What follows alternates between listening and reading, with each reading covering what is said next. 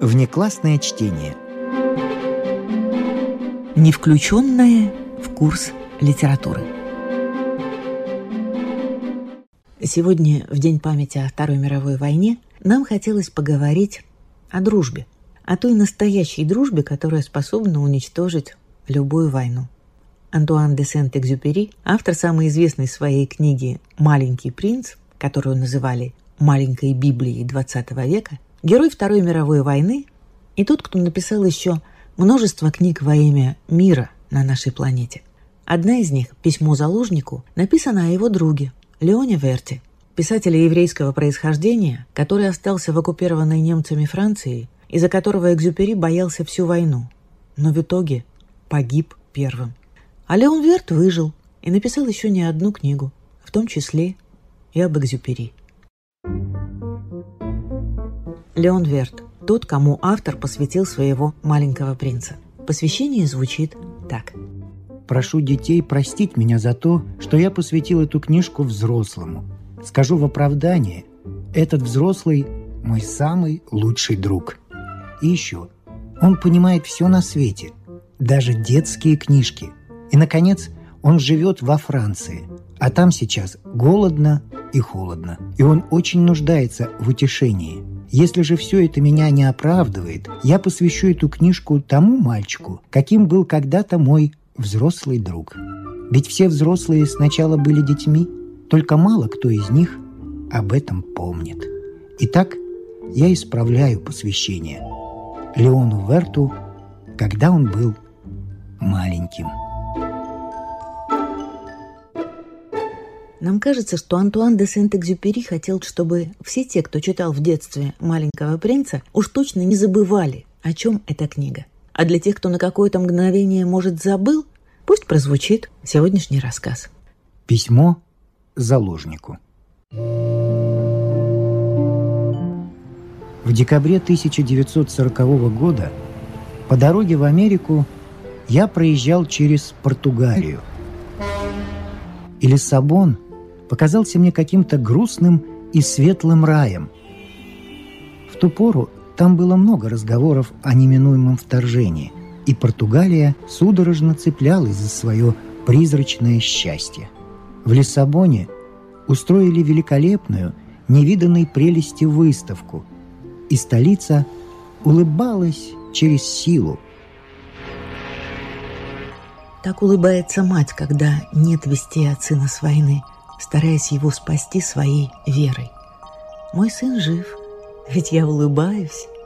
Вот и столица Португалии словно говорила, «Смотрите, я так безмятежна, я такая мирная и светлая». Весь материк нависал над Португалией, словно угрюмая гора, где рыщут орды хищников, а праздничная столица бросала Европе вызов. Разве можно на меня напасть? Ведь я так стараюсь не прятаться. Ведь я так беззащитна. Португалия селилась не замечать алчного чудовища. Она не хотела верить зловещим знамениям. Вверяясь самообману отчаяния, она говорила только об искусстве. Неужели ее посмеют раздавить? Ее, служительницу искусства, она извлекла на свет все свои чудеса. Неужели ее посмеют раздавить среди таких чудес? Она выставила на показ своих великих людей. Пусть у нее нет армии, нет пушек, от железа и стали захватчика она заслонилась часовыми из камня, своими поэтами, своими землепроходцами и первооткрывателями. Пусть у нее нет армии, нет пушек, захватчику преградит дорогу ее прошлое. Неужели ее посмеют раздавить? Ее, наследницу столь славного прошлого. Каждый вечер я в невеселом раздумье бродил по этой прекрасной выставке. То был образец тончайшего вкуса. Все здесь было на грани совершенства. Неужели погубит это удивительное чувство гармонии? И через силу улыбающийся Лиссабон казался мне еще грустней моих погасших городов. А Португалия пыталась верить в счастье – Лиссабон прикидывался счастливым в надежде, что и Господь Бог поверит в это счастье. Самый воздух Лиссабона казался еще тягостней из-за иных беженцев. Я говорю не об изгнанниках, которые искали здесь убежище, не о переселенцах, искавших землю, которую они могли бы возделывать своими руками. Я говорю о тех, кто покинул родину, оставил в беде соотечественников, лишь бы спасти свой кошелек. Мне не удалось поселиться в самом Лиссабоне, и я жил в Аштариле, подле казино. Я попал сюда прямо из пекла. Девять месяцев подряд моя авиагруппа непрерывно летала над Германией, и только за время немецкого наступления потеряла три четверти летного состава. Потом я возвратился на родину. Ощутил угрюмую тяжесть неволи и угрозу голода. Я изведал непроглядную ночь, которая придавила наши города. А теперь в двух шагах от меня казино Эштарила каждый вечер наполняли привидения – Неслышные кадиллаки, притворяясь, будто им есть куда спешить, подкатывали по мельчайшему песку и высаживали их у подъезда. Привидения красовались в вечерних туалетах, совсем как в былые времена. Они щеголяли крахмальными манишками или жемчугами. Они приглашали друг друга на обеды и ужины. Но то было застолье статистов. Им не о чем было говорить. Они играли в рулетку или в бакара, смотря по деньгам. Иногда я заходил на них взглянуть. Глядел не с возмущением и не с насмешкой, но со смутной тревогой. Так тревожно бывает глядеть в зоологическом саду на последних потомков какой-нибудь вымершей породы. Они рассаживались вокруг столов. 32, красная. Теснились поближе к бесстрастному крупье. 26, черная. И лезли вон из кожи. Черт, нечет. Черная. Нет, красная. Лишь бы ощутить надежду и отчаяние, испуг, зависть и ликование. Да, да, да. Как будто они живые, играли на состояние, которые в эту самую минуту, быть может, обращались в пустой звук, расплачивались монетой, быть может, уже обесцененной. Акции, запертые в их сейфах, обеспечивались заводами, которые, может быть, уже конфисковали оккупанты или вот-вот разнесет в пыль авиабомба. Эти люди цеплялись за прошлое и пытались верить, будто они вправе предаваться игорной лихорадке, будто чеки их надежно обеспечены и договоры заключены навечно.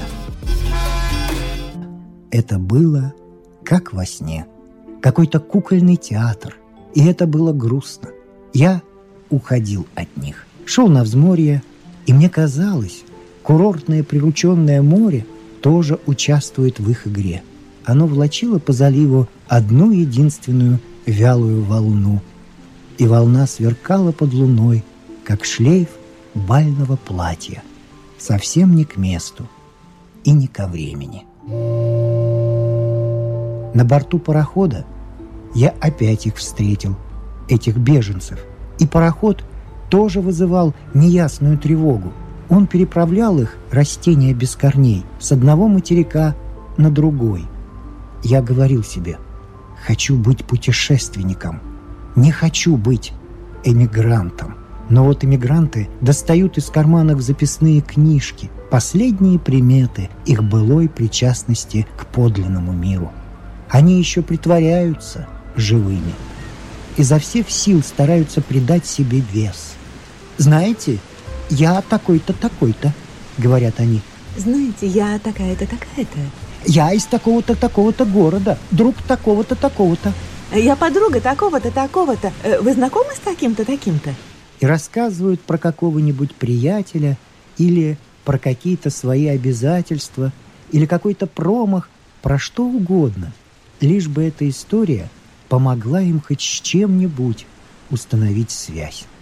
Как Лиссабон прикидывался безмятежным, так они прикидывались, будто верят в скорое возвращение. Команда смотрела на иммигрантов немного свысока, вовсе не потому, что те были бедны. Им не доставало ни денег, но весомости. Эмигрант уже не был членом такой-то, такой-то семьи, другом такого-то, человеком с такими-то обязательствами. Каждый еще играл свою роль. Но все это была неправда. Никто в них больше не нуждался. Никто не ждал от них помощи. Какое чудо! Телеграмма, которая переполошит тебя, глубокой ночью поднимет с постели, погонит на вокзал. «Приезжай, ты мне нужен!» Друзья, готовые нам помочь, находятся быстро. Куда труднее заслужить друзей, которые ждут помощи от нас. Да, конечно, эти призраки не будили ничьей ненависти и зависти. Никто им не докучал, но никто и не любил их по-настоящему. Я говорил себе, едва они сойдут на берег, их в знак сочувствия засыплют приглашениями на коктейли, на званые обеды. Но кто станет стучаться к ним в дверь? Кто потребует? «Открой, это я!» Долго надо взращивать дружбу, прежде чем друг предъявит на тебя права. И я говорил себе, главное, чтобы где-то сохранялось все, чем ты жил прежде, и обычаи, и семейные праздники, и дом полный воспоминаний. Главное – жить для того, чтобы возвратиться. Никогда я так не любил родной дом, как в пору, когда очутился в Сахаре – Пустыня не дарит осязаемых богатств. Здесь ничего не видно и не слышно. А меж тем внутренняя жизнь не слабеет. Напротив, становится еще насыщенней. И волей-неволей убеждаешься, что человеком движут прежде всего побуждения, которых глазами не увидишь. Человека ведет дух. В пустыне я стою ровно столько, сколько стоит мои божества. Так вот, если на борту того печального корабля я чувствовал, что богат и еще не утратил живительных связей, и еще не вымерла моя планета, то лишь потому, что далеко позади, затерянные в ночи, окутавшей Францию, у меня остались друзья. И я начал понимать, без них я не существую. В этих-то людях и умещалась сполна, и через них жила во мне моя родина — так для мореплавателя суша воплощена всего лишь в свете нескольких маяков. По маяку не измеришь расстояние. Просто его свет стоит перед глазами, и в этой путеводной звезде все чудеса далекой суши. Сегодня судьба тех, кого я люблю, терзает меня куда сильнее, чем любой одолевающий меня недуг. Тому, о ком так тревожно сегодня ночью твердит мне память, 50 лет. Он болен, и он еврей. Уцелеет ли он среди ужасов немецкой оккупации? Чтобы представить себе, что он еще дышит, мне надо верить. Захватчики о нем не подозревают. Подлинные чудеса не шумны, и самые важные события очень просты. Случай, о котором я хочу рассказать, так неприметен, что мне надо вновь пережить его в воображении. Надо говорить с тобою, друг мой. Тот день, незадолго до войны, мы провели на берегу Соны, возле Турню. Позавтракать решили в ресторанчике, дощатая веранда его выступала над рекой. Мы уселись за простой деревянный стол, изрезанный ножами посетителей, и спросили два парно. Врач запретил тебе спиртное, но в особых случаях ты плутовал. А это, конечно, был случай особый. А в нескольких шагах от нас два матроса разгружали барку, и мы предложили им выпить с нами. Мы окликнули их сверху, с веранды, и они пришли. Просто взяли и пришли. Так естественно было их позвать, наверное, как раз потому, что в душе у нас неизвестно от чего был праздник. Конечно же, они не могли не отозваться. Итак, мы чокнулись. Пригревало солнце. Нам становилось все веселее. А почему? Бог есть. Но так надежно, без обмана светило солнце и текла река, и служанка подавала нам так весело, приветливо, словно возглавляла празднество, которому не будет конца. Мы чувствовали себя чистыми, прямодушными, мудрыми и снисходительными. Право же, это настоящая удача. Так мы наслаждались. Мы без слов понимали друг друга, и наш пир походил на священнодействие. Служанка будто жрица, скользила взад и вперед. Мы чокались с матросами, точно исповедовали одну и ту же веру, хоть и не сумели бы ее назвать. Один из матросов был голландец, другой немец. Когда-то он бежал от нацизма. В Германии его преследовали за то, что он был коммунист, а может быть троцкист или католик или еврей. Уже не помню, какой ярлык стал поводом для травли. Но в тот час матроса не определял никакой ярлык. Он был просто друг. И всех нас соединило дружеское согласие. Ты был в согласии с нами со всеми. И я тоже. И матросы, и служанка.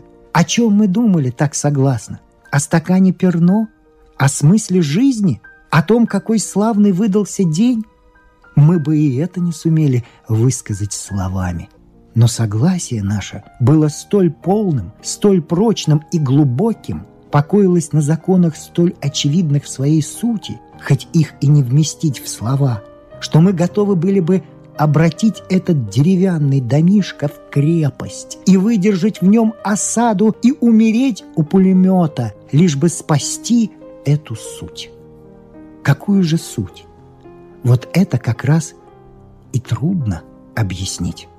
Мы бы охотно пошли в бой, лишь бы спасти нечто в улыбке матросов. И твоей, и моей, и в улыбке служанки. Спасти чудо, сотворенное солнцем, которое неустанно трудилось миллионы лет. И победным завершением его трудов стала эта наша совсем особенная улыбка. Самое важное чаще всего невесомо. Часто улыбка и есть главное. Улыбкой благодарят, улыбкой вознаграждают, улыбкой дарит тебе жизнь. Вот почему, чтобы вернее выразить мою мысль, я не могу не рассказать еще об одной улыбке. Это случилось в Испании. Я там был корреспондентом в дни гражданской войны. Часа в три ночи я опрометчиво явился безо всякого разрешения на товарную станцию посмотреть, как грузят секретное оружие. В полутьме, в суете погрузки, моя дерзость, пожалуй, осталась бы незамеченной. Но я вызвал подозрения у ополченцев-анархистов. Все вышло очень просто. Я и не слыхал, как они, мягко, бесшумно ступая, окружили меня.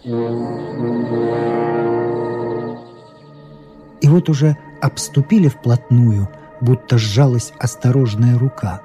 Дуло карабина легонько уперлось мне в живот. И молчание показалось мне торжественным. Наконец я догадался поднять руки. Я заметил, что они пристально смотрят не в лицо мне, а на мой галстук – Мода анархистского предместья не одобряла подобных украшений. И невольно съежился.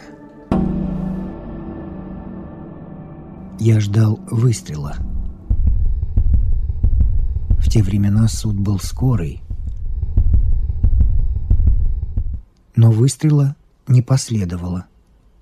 Несколько мгновений совершенной пустоты, все замерло, а затем мне кивком велели идти вперед — и мы не спеша зашагали через рельсы сортировочной станции. Меня захватили в полном безмолвии, без единого лишнего движения. Вскоре я очутился в подвале, где размещался теперь сторожевой пост. При чахлом свете убогой керосиновой лампы сидели еще ополченцы и дремали, зажав между колен карабины. Они равнодушно в полголоса перекинулись несколькими словами с моими провожатыми. Один из них меня обыскал. Парла катала, парла катала. Я говорю по-испански, но каталонского не знаю. Tens documents? Все же я понял, что у меня спрашивают документы, а я забыл их в гостинице. Я ответил, «Гостиница! Журналист!» Но совсем не был уверен, что меня понимают.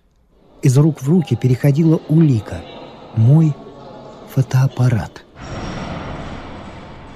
Кое-кто из ополченцев, которые прежде зевали, устало обмякнув на колченогих стульях, теперь скучливо поднялся и прислонился к стене.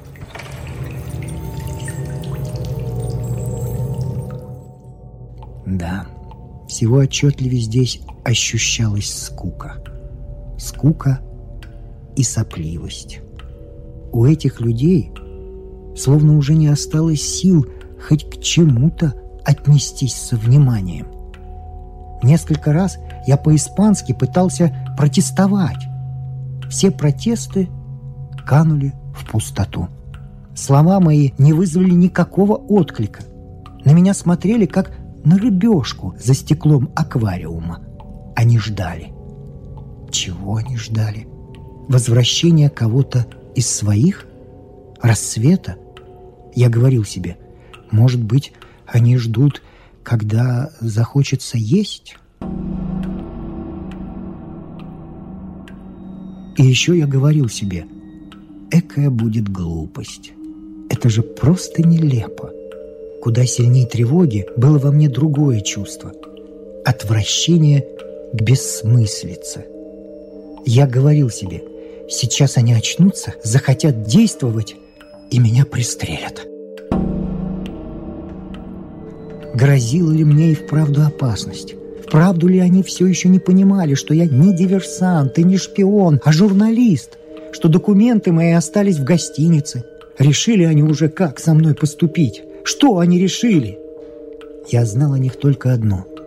Они ставят к стенке без особых угрызений совести. Застрельщики любых переворотов, к какой бы они партии ни принадлежали, преследуют не людей.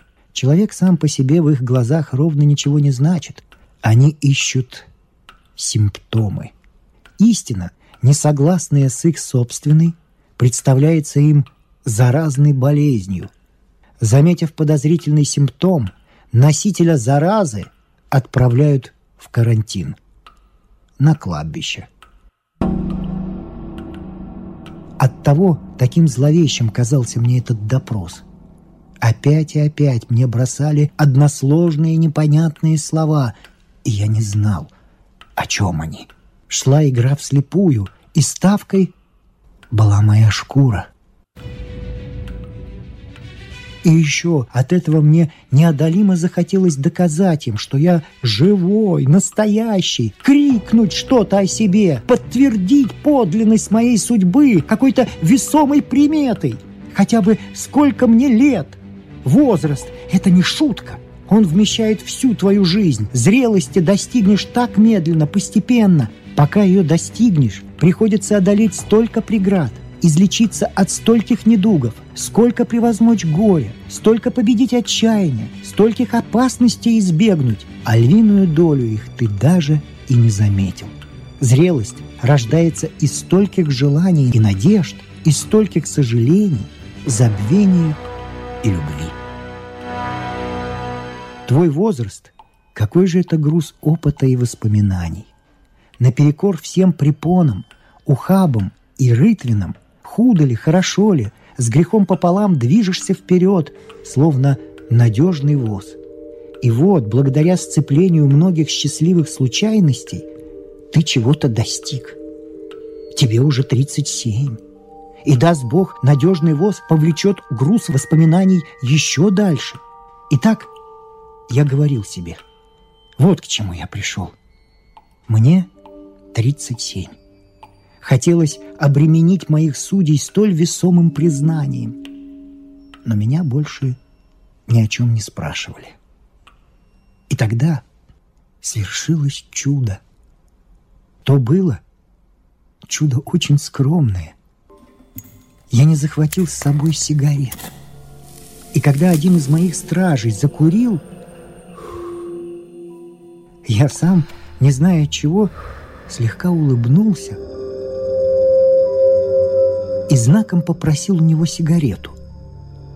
Сперва он потянулся, медленно провел рукой по лбу, поднял глаза, посмотрел уже не на мой галстук, а мне в лицо. И к моему немалому изумлению тоже чуть улыбнулся. Это было как первый луч рассвета. Чудо это не стало развязкой драмы. Оно просто рассеяло ее. Так свет рассеивает тьму. И драмы, как не бывало. С виду ничто не переменилось.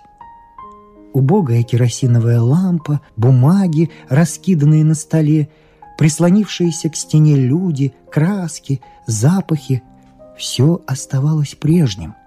И однако все преобразилось в самой своей сути. Эта улыбка дала мне свободу. Это был знак, столь же несомненный, столь же ясно предвещал он череду событий и столь же был необратим, как восход солнца. Он открывал новую эру.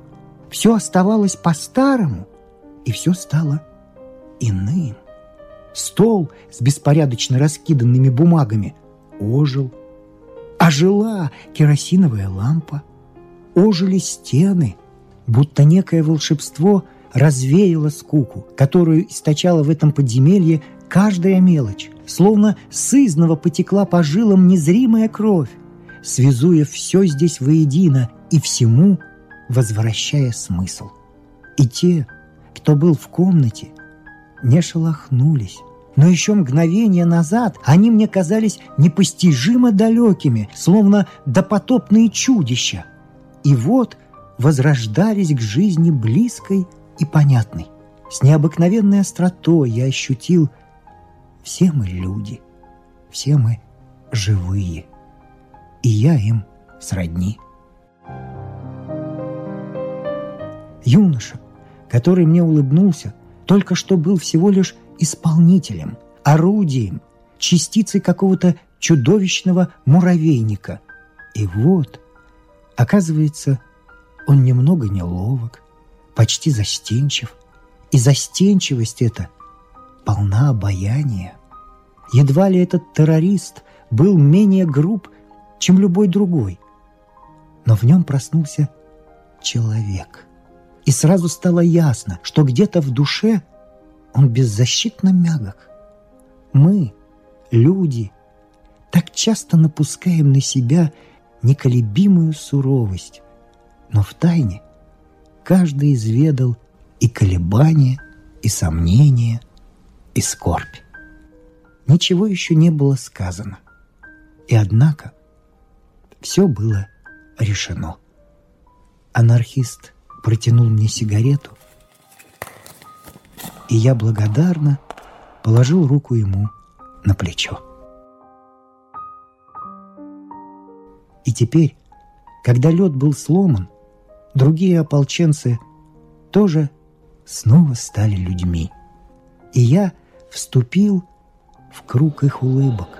Я погружался в их улыбки, как когда-то в улыбки наших спасителей в Сахаре – Товарищи искали нас несколько дней и, наконец, отыскали. Приземлились как можно ближе и шли к нам широким шагом и размахивали руками, чтобы мы издалека увидели. Они несут нам бурдюки с водой.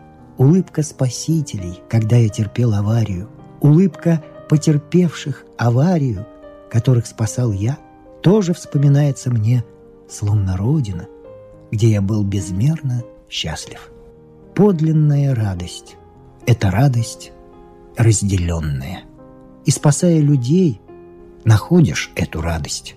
Заботы, которыми окружают больного, убежище, дарованное изгнаннику, даже прощение вины только тогда и прекрасны, когда праздник этот озаряет улыбка. Улыбка соединяет нас наперекор различиям языков, каст и партий. У меня свои обычаи – у другого свои. но мы исповедуем одну и ту же веру. И разве это особенная радость, не самый драгоценный плод нашей культуры? Материальные наши нужды могла бы удовлетворить и тоталитарная тирания. Но мы не скот, который надо откармливать. Нас не насытишь благополучием и комфортом. Воспитанные в духе уважения к человеку, мы превыше всего ценим простые встречи, что превращаются порой в чудесные празднества. Уважение к человеку, уважение к человеку. Вот он пробный камень.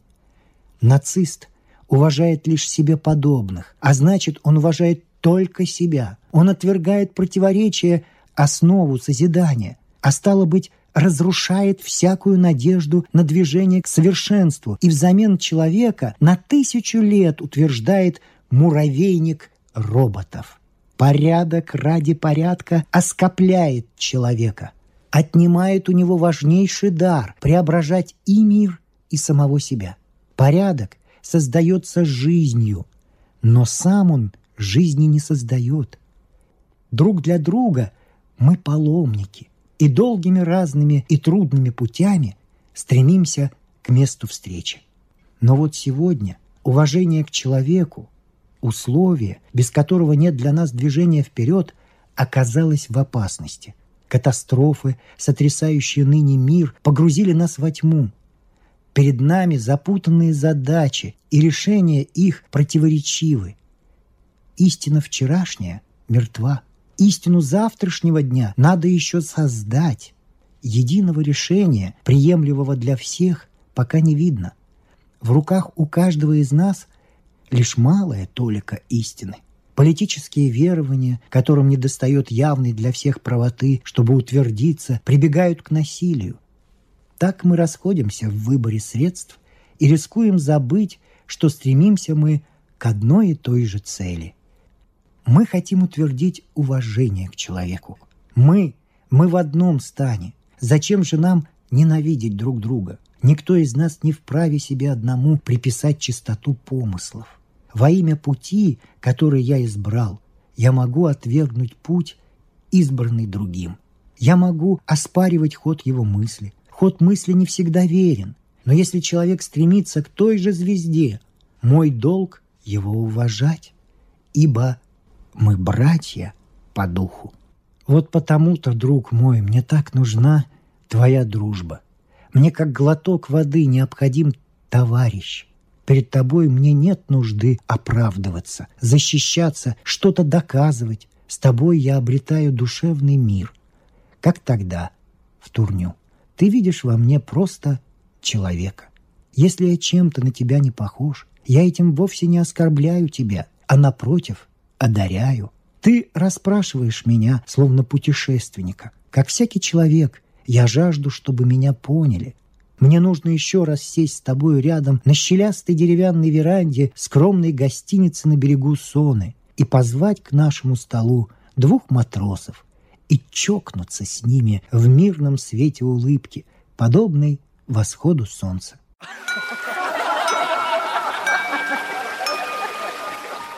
Если я еще смогу вернуться в строй, я буду сражаться и за тебя. Ты мне нужен, чтобы тверже верилось, он еще настанет, час той улыбки. Мне нужно помогать тебе жить. Я вижу тебя. Ты так слаб. Тебе грозит столько опасностей. Нелегко тебе в 50 лет, дрожа от холода в изношенном пальтишке, долгие часы стоять в очереди у какой-нибудь убогой ловчонки, чтобы кое-как протянуть еще день. Ты француз до мозга костей. И я знаю, смерть грозит тебе вдвойне за то, что ты француз, и за то, что ты еврей. Я знаю цену общности, которая отвергает распри. Мы, французы, которые оказались вне Франции, призваны помочь вам, оставшимся во Франции, призваны возвратить вам свободу на французской земле, ибо здесь ваши корни и ваше неотъемлемое право здесь оставаться. Вас 40 миллионов, и все вы заложники. Новые истины всегда возревают под гнетом во мраке подземелий. Там, во Франции, в сознании 40 миллионов заложников рождается сейчас новая истина. Сейчас не мы создаем Францию, мы только можем ей служить. Что бы мы ни делали, мы не вправе ждать благодарности, не измерить одной мерой свободу битвы и гнет во тьме порабощения, не измерить одной мерой ремесло солдата и ремесло заложника. Вы святые.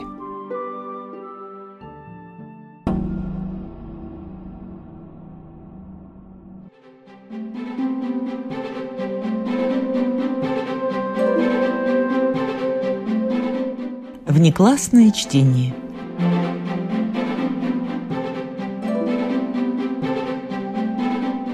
Вами прощаются актеры Наталья Щеглова и Вадим Гросман. Музыкальный редактор Виктор Петров. Слушайте нас в Spotify, на платформах CastBox, Яндекс.Музыка, Apple Podcast и других. Самых маленьких слушателей мы приглашаем побывать в гостях у книжки. Подкаст Латвийского радио 4.